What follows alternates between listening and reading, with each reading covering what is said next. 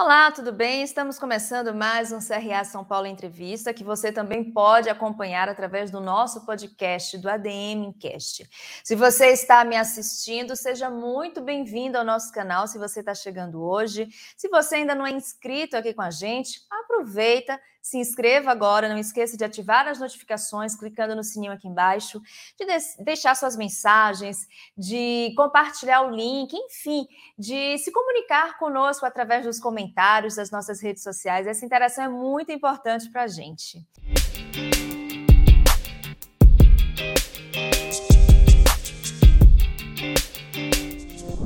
Bom, hoje o nosso bate-papo é sobre a gestão do futuro através das energias renováveis.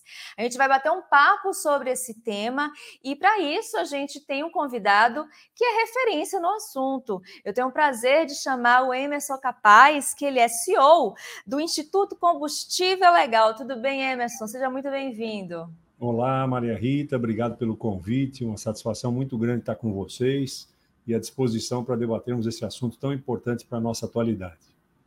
Muito obrigada, um prazer nosso tê-lo aqui. E para a gente iniciar o nosso programa, eu acho interessante a gente explicar, na verdade, vou pedir para você fazer essa gentileza de explicar o que é considerado uma energia renovável. Maria, toda energia que, na verdade, não vem do, de combustíveis fósseis, né, considerado petróleo e esses outros combustíveis fósseis, é uma energia renovável. Né? O Brasil tem uma dádiva em relação a isso. Nós temos energia hidráulica, que é hoje a principal fornecedora de energia no país. Em segundo lugar, nós temos energia solar, que também é uma energia renovável, ultrapassou a energia eólica, ficou em segundo, depois vem energia eólica. Nós temos biocombustíveis e combustíveis que são gerados também a partir da, de geração de, de lixo e só lá embaixo que você tem outros combustíveis. Então, 60% a 70% da nossa matriz energética é renovável. Nós somos realmente um país privilegiado em relação aos outros países do mundo. De todos esses exemplos que você nos deu, qual é o mais abundante aqui no Brasil? Né? Qual é a energia renovável a gente mais utiliza e onde? Explica para a gente de que forma ela é usada. Então, você veja como mudou o Brasil nos últimos 10, vamos dizer, 10 a 8 a 10 anos. Nós dependíamos muito da energia hidráulica, que é uma energia renovável, que são as grandes hidroelétricas no país, que estão espalhadas aí só onde você tem grandes circulações, as hidrelétricas fornecem energia da água, que move as turbinas da hidrelétrica. E ela era praticamente 60%, 70% do fornecimento de energia no país.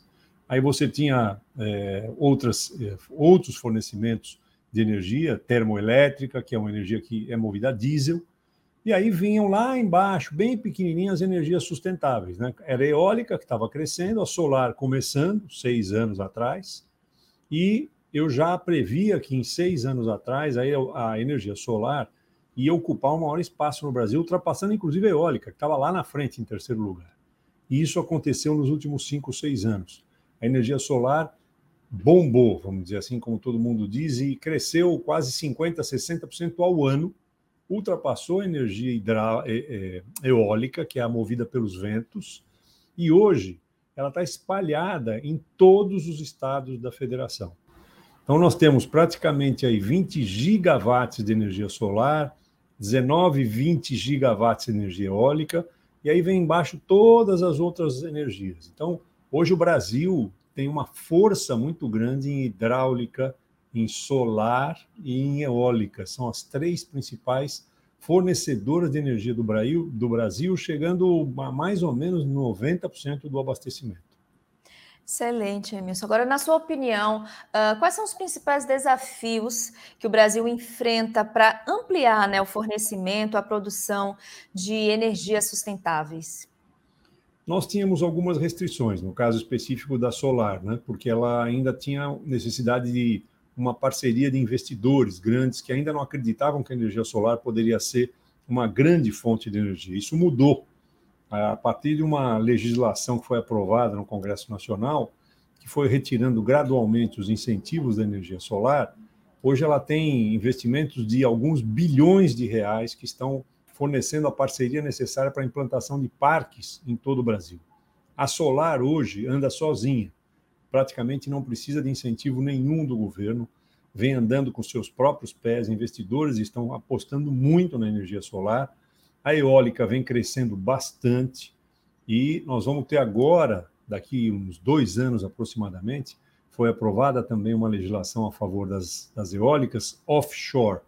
O que, que são eólicas offshore? São aquelas grandes torres instaladas em alto mar, onde a energia, o vento é muito mais forte, e aí ela gira com uma capacidade enorme, gigantesca de fornecimento de energia, e a energia é transferida por é, é, cabos submarinos até a, aqui dentro do, do, na verdade, na região nordeste e na região sul do país. Essas usinas eólicas offshore vão ser responsáveis por mais de 100 gigawatts novos que serão adicionados à nossa matriz. Portanto, o Brasil, hoje, não tem dificuldade nenhuma em energia renovável, vai ser a potência verde dos próximos anos no planeta e vai ajudar vários países que gostariam de ter essa matriz energética e fornecer energia para o Brasil e, eventualmente, para os investidores que virão aqui. E na sua opinião, em quanto tempo uh, você acha que a população né, vai fazer uso doméstico dessas energias uh, sustentáveis? A gente sabe que a energia solar, muita gente já faz né, uso dessa tecnologia, mas investe do próprio bolso e às vezes é um investimento alto que você precisa ter. É, tem, esperar um pouco né, para ter esse retorno. É, é um investimento a longo prazo. Aí você falando sobre essas uh, opções de energia sustentável, a gente fica imaginando quando é que a gente vai poder usar isso na nossa casa? Já tem um planejamento quanto a isso? Como é que o governo federal está lidando com essa questão? Olha, Maria Rita, o que está acontecendo hoje é assim. Hoje, por exemplo, vamos imaginar as residências. Você já tem várias plantas solares que estão sendo instaladas, porque normalmente essas plantas elas é, são feitas para grandes consumidores. Só que agora você já tem consórcios nessas plantas em que você faz um fatiamento dela para residências, para pequeno varejo, para comércios menores, e você pode atingir com um desconto na sua conta de energia essa energia solar. Mas ainda no consumidor final, que é o que você falou, residencial, isso é muito pequeno. Nós gostaríamos que fosse maior e será maior. Nós temos hoje, atendendo praticamente em energia solar, eu diria para você, um milhão de consumidores com um potencial de 100 milhões de consumidores. Então, nós temos 1% da matriz solar uh, de potenciais consumidores que estão uh, recebendo energia solar. Tem muito chão para crescer. E vai crescer. E vai atender uma boa parte dos consumidores residenciais. Aqueles que já conseguiram instalar e não precisa necessariamente instalar no seu telhado. Se pequenos varejos acham que só conseguem no telhado, não, você faz uma planta remota, que a gente chama que é uma distância razoável de lá, e através da sua distribuidora de energia, você faz a conexão do seu CNPJ ou do seu CPF e passa a ter energia solar. Nas casas, muitas já estão fazendo isso em telhado também, que é possível de fazer. E a pergunta que você me fez sobre financiamento, os grandes bancos, principalmente Caixa e Banco do Brasil, já financiam esse tipo de planta, esse tipo de colocação de um kit no seu telhado, e você vai pagando, se você não tiver recurso, com uma parte da economia de energia que você terá na sua conta. Então, em vez de você ter, vamos imaginar, 20% de, de desconto na conta, você vai ter metade disso e a outra metade vai pagando mês a mês o investimento que você fez no telhado para colocar o seu, o seu painel solar. Muito legal, muito legal. Bom, e agora a gente vai falar sobre a agenda ESG, né? Não tem como a gente falar sobre energia sustentável sem falar sobre essas três letrinhas, em principal a letra E, né? Que é referente ao meio ambiente. Como é que o Brasil está uh, desenvolvendo a sua agenda ESG, considerando nessa questão das energias sustentáveis?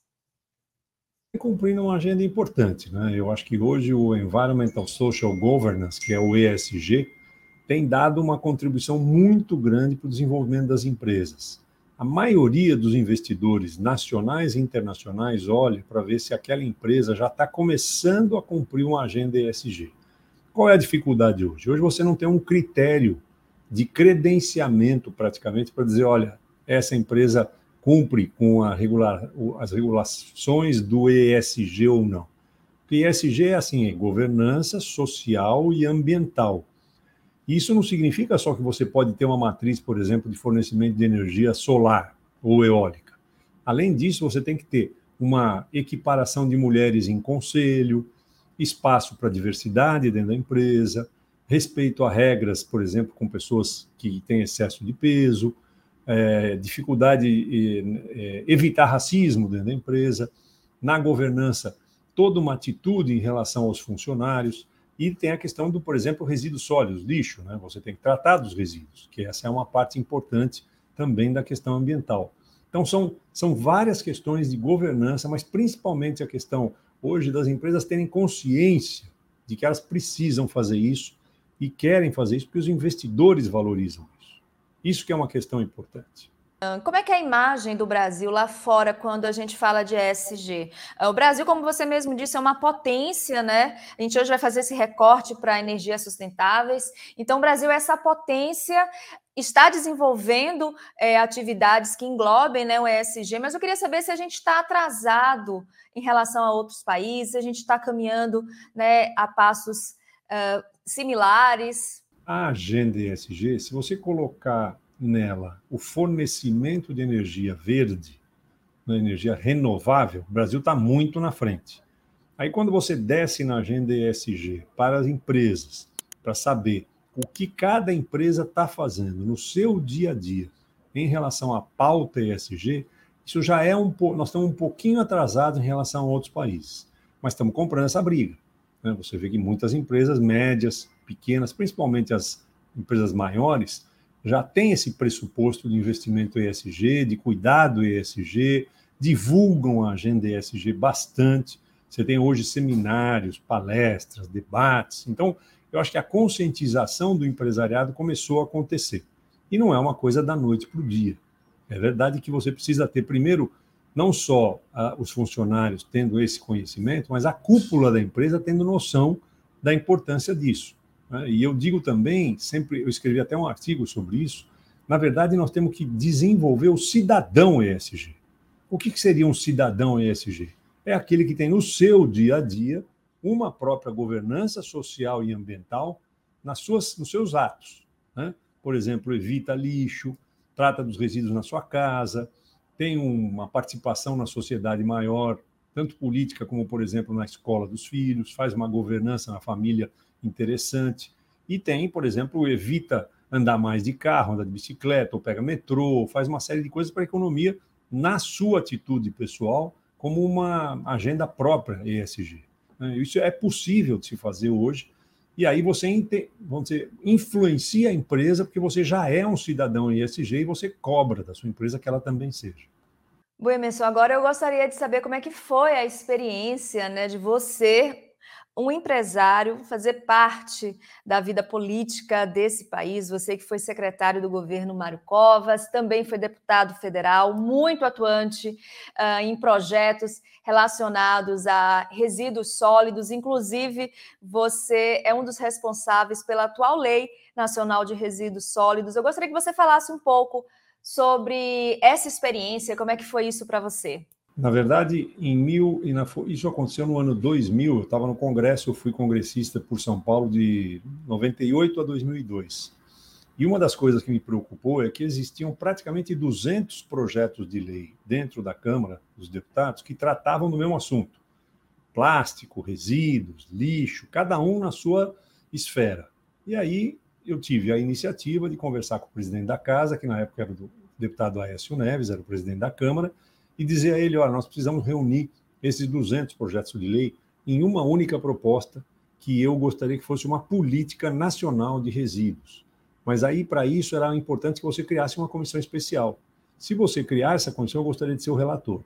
Ele criou a comissão especial, me colocou como relator da matéria. Eu passei um ano e meio estudando isso com várias empresas, CNIs, catadores, viajei o Brasil todo, e a gente construiu uma política nacional de resíduos que infelizmente no finalzinho do meu mandato não, não conseguimos aprovar na comissão especial, mas ela ficou pendente, foi aprovada depois, mas nós tivemos aí o embrião do que é hoje a Política Nacional de Resíduos. E ela tratava exatamente disso, todos os resíduos, lixo, a valorização do catador, Hoje nós temos o catador participando de um processo muito mais interessante do que na minha época, quando eu conseguia provar, porque ele tem, hoje, ele pode receber por prestação de serviços ambientais. Essa lei foi aprovada recentemente, há dois anos e meio, três atrás, que a gente chama de PSA. Então, por exemplo, quem está numa floresta, quem está cuidando de manter a floresta em pé, aquelas pessoas que cuidam ambientalmente de alguns lugares e um próprio catador de lixo, ele pode receber por prestação de serviços ambientais, que é uma valorização desse pessoal nesse processo todo. E isso hoje se transformou numa iniciativa impressionante. Nós ainda não conseguimos, infelizmente, por pressão das prefeituras, terminar com os lixões a céu aberto, que é um grande problema em cidades menores e até cidades médias que ainda depositam lixo e resíduo em lixões a céu aberto. Isso é uma interferência muito grande ambientalmente. E você tem, como você comentou, a possibilidade de você ter também a queima do resíduo e a transformação desse resíduo em energia, que depois vai ser um, uma, mais uma energia renovável. As usinas ainda de transformação de lixo em energia são caras, mas já tem investidores chegando ao Brasil e produzindo energia através da queima de lixo. Você é um empresário ir para o mundo da política e assim muito atuante, né? Você realmente se dedicou uh, nos mandatos que você teve. Como é que foi essa experiência? Muito rica. Eu, na verdade, não queria ir ao Congresso ou tentar me eleger deputado. Gostaria de ter ficado no executivo quando passei quatro anos com o governador Mário Covas. Ele mesmo disse para mim: se você quer exercer política, você precisa passar pelo Congresso Nacional. Aí eu me candidatei em 98, me elegi entre os sete mais votados do PSDB, na época, uma, um mandato, segundo mandato do eh, presidente Fernando Henrique Cardoso, e foi uma atuação muito interessante, porque você vê que no Congresso Nacional, mesmo você não sendo um político profissionalmente, não viver da política, se você tem vontade política de fazer as coisas, elas acontecem. Eu não só fui o relator, como a gente comentou, da Política Nacional de Resíduos, mas também o relator da nova lei das SAs, esta sim foi aprovada em 2001 e referendada pelo presidente Fernando Henrique Cardoso, da qual eu tomei a iniciativa, logo que cheguei ao Congresso, de construir uma nova lei para sociedades anônimas, porque a gente tinha uma lei muito atrasada. Então você veja, dois projetos de lei em um mandato de quatro anos super importantes para a nação. Então, é, é, o que mostra isso é que assim a gente precisa ter pessoas que queiram ir para a política tomem a iniciativa de exercer mandatos políticos, mas com um pressuposto de resolver problemas nacionais.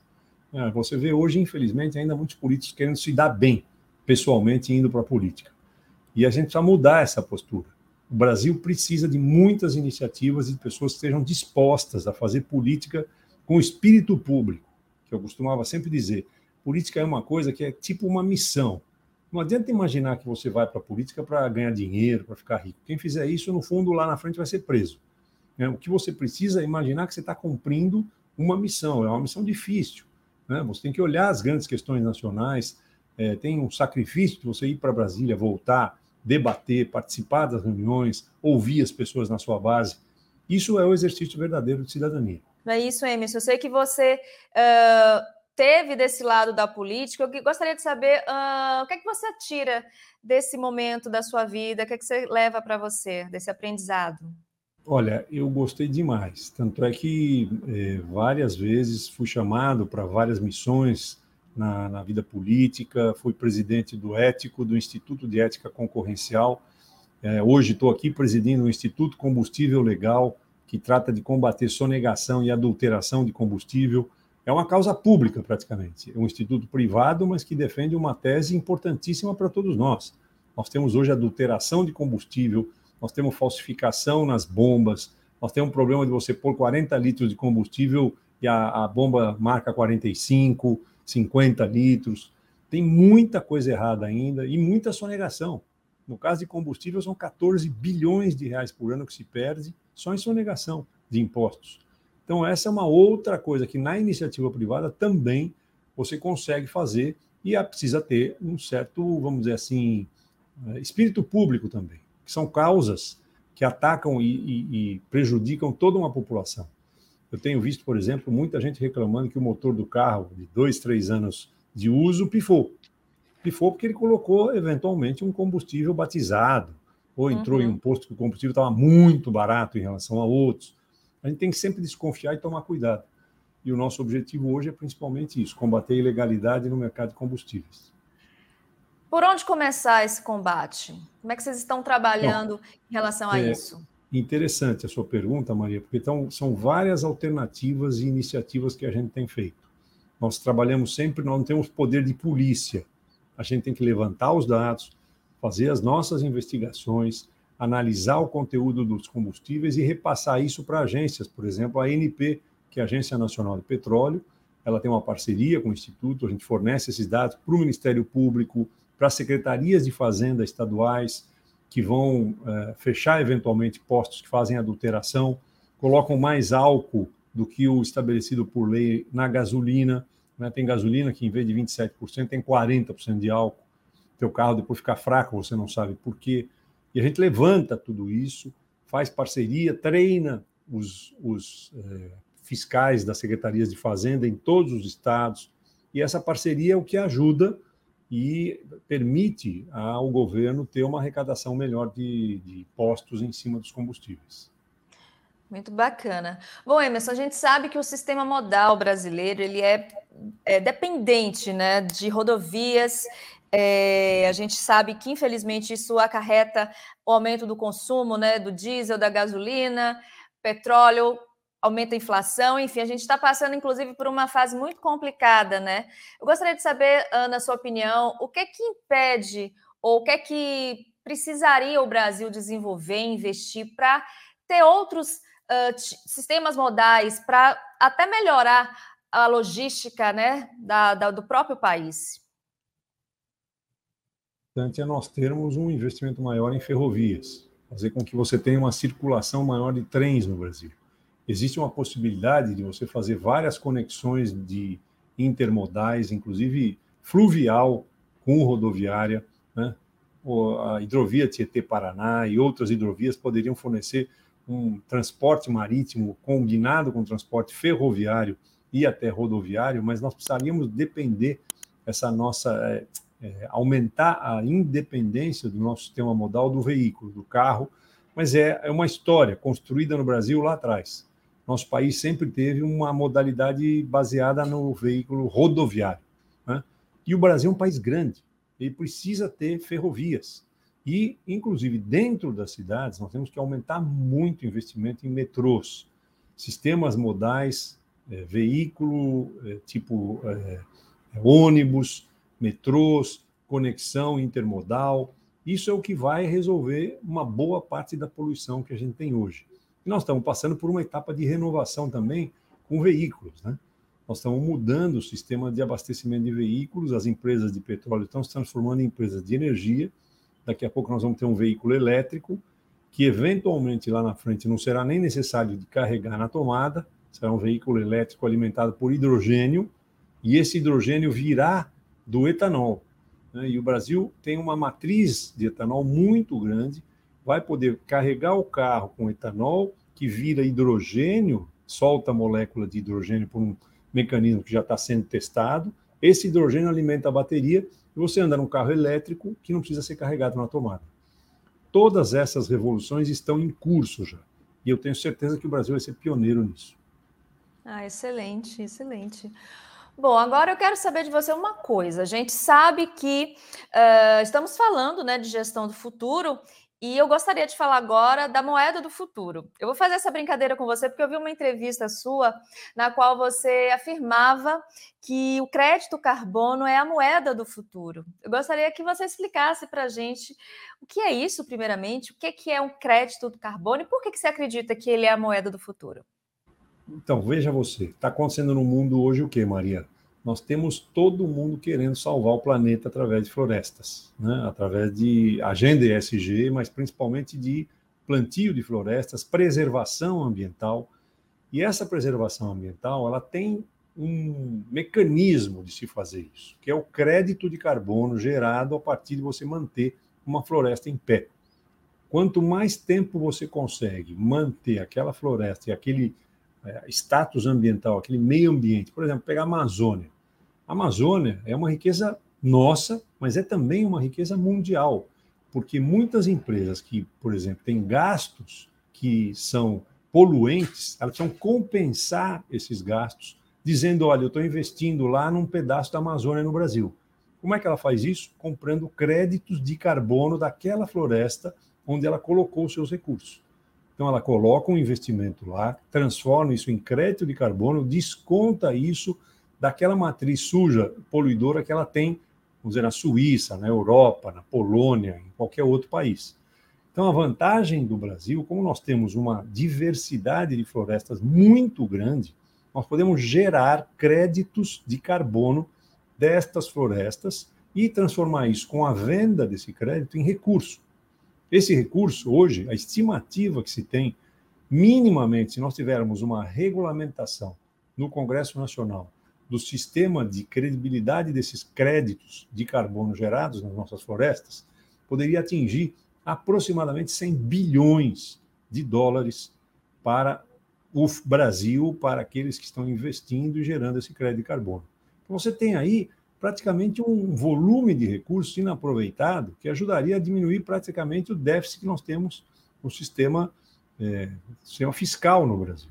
Então, eu aposto que isso vai ser muito incentivado. Os países já vêm procurando o Brasil no crédito de carbono, querem comprar e investir no nosso crédito e em florestas aqui, para poderem ter essa compensação no seu país. Emerson, o que, é que a gente pode esperar dessa nova geração de empresários e empresárias que estão trabalhando em prol do reaproveitamento de recursos, ah, incentivando o capitalismo consciente, uma economia colaborativa, economia de baixo carbono, enfim, qual o impacto né, da presença desses empresários e empresárias nesse assunto que a gente está trazendo hoje, né, energias renováveis?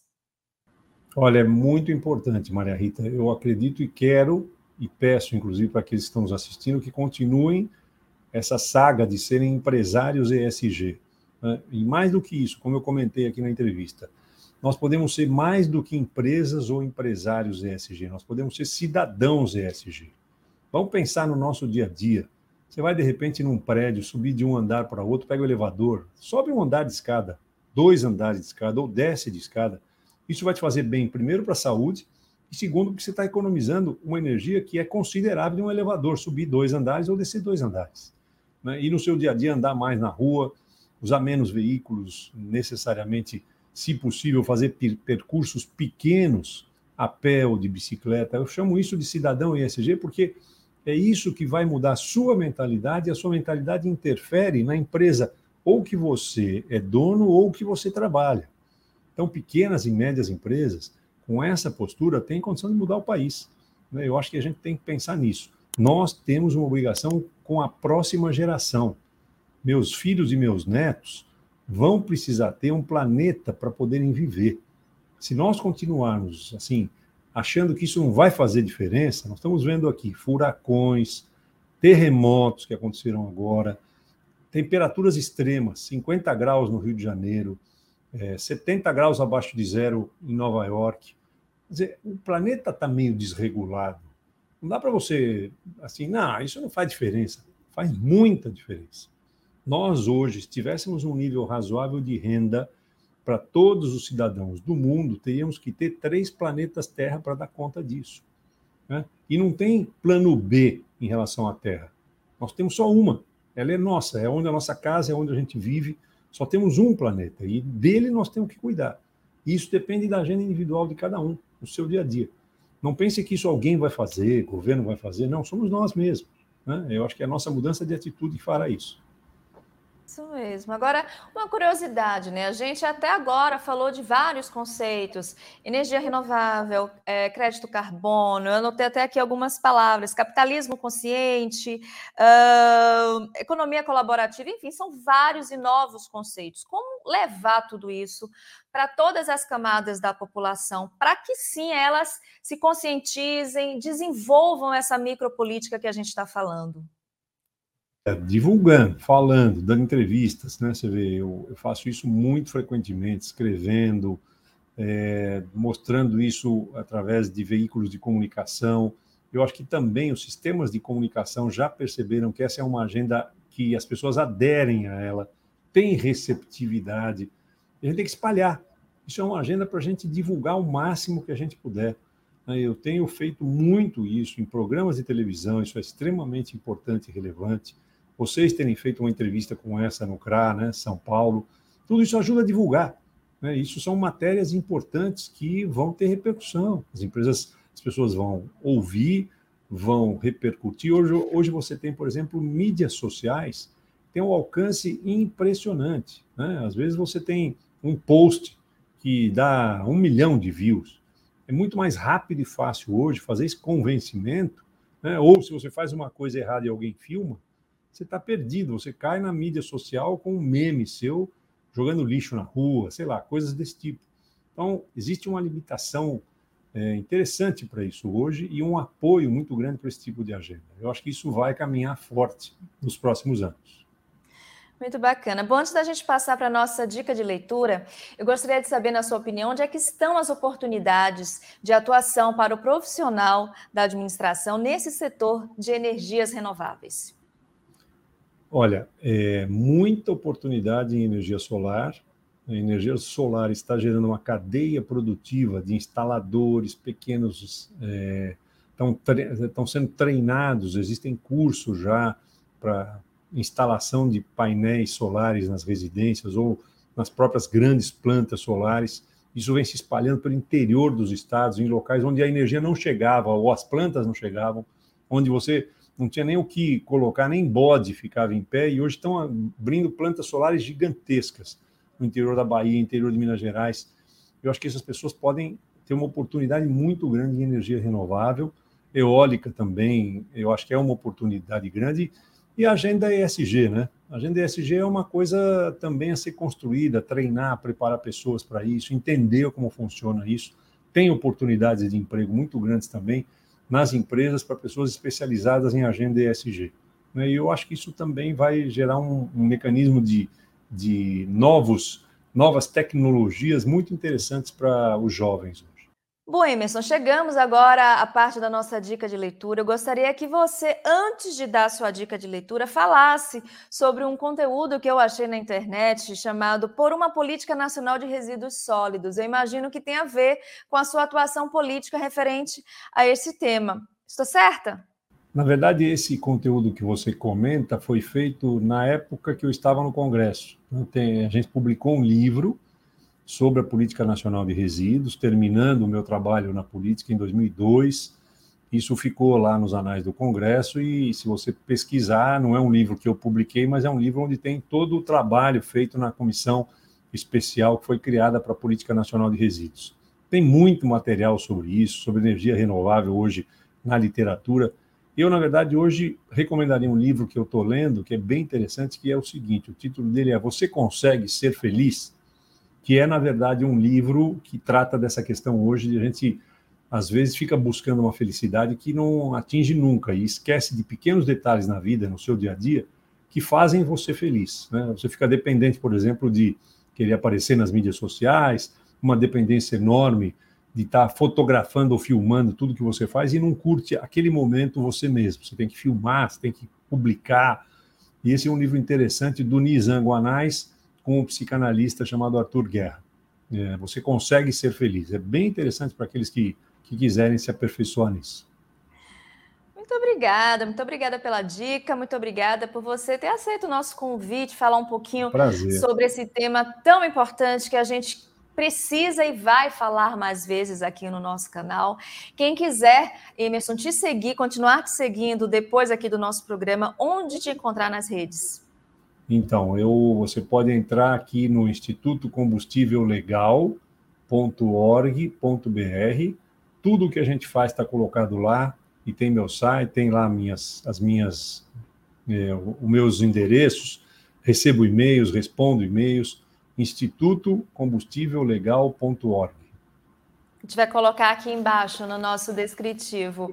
Bom, mais uma vez eu quero te agradecer aqui pela sua participação no CRA São Paulo Entrevista. Eu que agradeço, Maria Rita. Muito obrigado pelo convite. Muito obrigada e muito obrigada a você também, a vocês que ficaram conosco em mais uma edição do CRA São Paulo Entrevista. Se você está me ouvindo aí no nosso podcast, muito obrigada também pela sua audiência. É um prazer ter vocês aqui no canal e aí no nosso podcast. Se você ainda não é inscrito aqui com a gente no canal, aproveita, se inscreva agora. Não esqueça de ativar as notificações, clicando no sininho aqui embaixo, de deixar seus comentários, de compartilhar o link do nosso canal, o link do nosso programa, enfim. A gente quer que você participe e também quer saber o que vocês estão achando do nosso canal. Combinado? Espero todos vocês no próximo CRA São Paulo Entrevista. Tchau, tchau. Fazer alguns elementos de governança, né? Então, assim, é, primeiro a importância da governança, tanto para as empresas como para os próprios estudantes de administração entenderem. Né? Então, assim, os, os tópicos que a gente avalia no Conselho de Governança vão desde o Conselho de Administração, a diretoria executiva, os órgãos de assistência do, do Conselho, como comitês, comitês de auditoria, comitês de ética, comitês financeiros,